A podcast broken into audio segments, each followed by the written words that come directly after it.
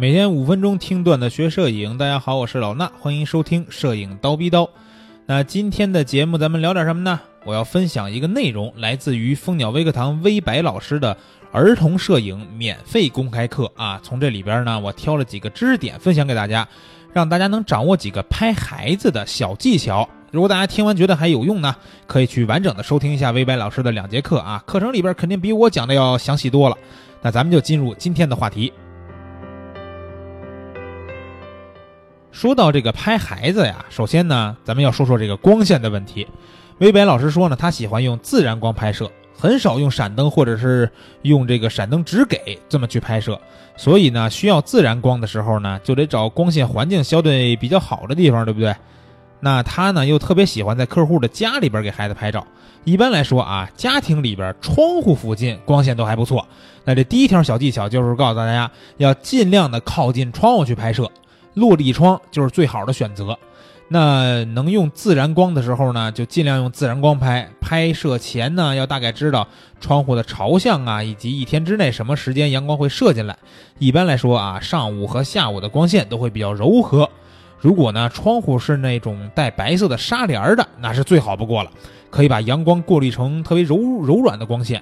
就算是直接射进来的阳光啊，打在小朋友的身上，也不会有那么强烈的对比，会显得小朋友的皮肤特别的细腻柔和。那第二个小技巧呢，就是告诉大家要善于发现或者制造简单的背景。维白老师说呢，他很常遇到这种客户希望他们去上门拍摄，但是呢，客户又觉得自己家里的地方不够大，或者是环境太乱。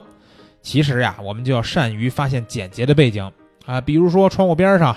啊，空白的墙，或者说是这个床上啊，等等等等，还可以准备一些，比如说浅色或者纯色的床单，咱们自己准备。啊，也可以搭配一些简单的小道具，让画面变得更有趣味性。拍这个新生儿的时候，新生儿大家知道吧？就相对比较小的，十几周啊、几周的那种。微白呢就喜欢用这种大面积、干净的白色。啊，他也会自己带一条白色的小毯子或者一块白布。这个年龄段的宝宝基本都特别爱睡觉，所以睡着以后呢，咱们就可以拍一些特别好玩的照片了。前提就是在一个相对比较简单、干净的背景上拍。那第三个小技巧呢，就是有关于调动孩子的情绪了。很多人觉得说这个孩子是最难拍的，他们不受控制、不听话、不会摆 pose，而且呢还到处乱跑。微白老师呢觉得，正是因为如此，儿童摄影才是最精彩的。那我们要调动孩子的情绪。你也需要变成一个大孩子，啊，或者说想想自己也是一个孩子，跟着你要拍摄这小孩儿啊，一起跑跑闹闹，是吧？跟孩子说话的时候，尽量呢你就蹲下来。你要想让孩子做个鬼脸，不是说你要跟他说来给我做个鬼脸什么的，是吧？你得先冲孩子你自己做个鬼脸。那这时候一般的孩子也会把你当成他的朋友，自然也会给你做鬼脸，然后呢还能跟你打成一片。你想让孩子笑，那你自己首先要大笑起来。孩子肯定跟着你就一起笑了，所以调动孩子情绪的关键就是你要通过自己的情绪去带动孩子，这样呢才能拍出自然生动的照片。因为孩子呀，他不是成年人，你有时候说的东西他不一定能理解，但是呢，你要通过这种方式方法去让他跟着你的情绪走就可以了。那今天呢要分享的最后一个小技巧就是跟孩子哭闹有关的。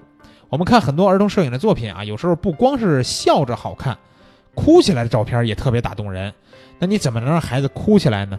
咱不能直接打，对吧？但是呢，有时候我们会故意的欺负一下孩子，当然这个欺负是打引号的啊，不是让你们真是动手打孩子什么的。这个一般呢要在拍摄之前跟家长沟通一下，人家允许之后，需要配合起来一块儿来欺负一下这孩子。比如说啊，魏白老师有一次拍摄的时候，他了解到那个孩子特别喜欢吃棒棒糖。如果呢，你把棒棒糖从他手里抢走，那这孩子肯定会哭。所以呢，他就让这孩子的家长故意配合他，把这棒棒糖给抢走了。然后孩子马上果然啊就哭出来了。他呢，只要去抓拍就行了。这种方法我觉得还真是挺有意思啊，而且特别实用。那今天的这个四个小技巧就都给大家讲完了，我来给大家复习一下啊。第一个呢，就是要尽量靠近窗户，用自然光拍摄。第二个呢，就是需要找到或者制造一些简单干净的背景。第三呢，就是调动孩子的情绪，你需要把自己变成孩子的朋友，跟孩子一起打打闹闹，用自己的情绪去影响孩子。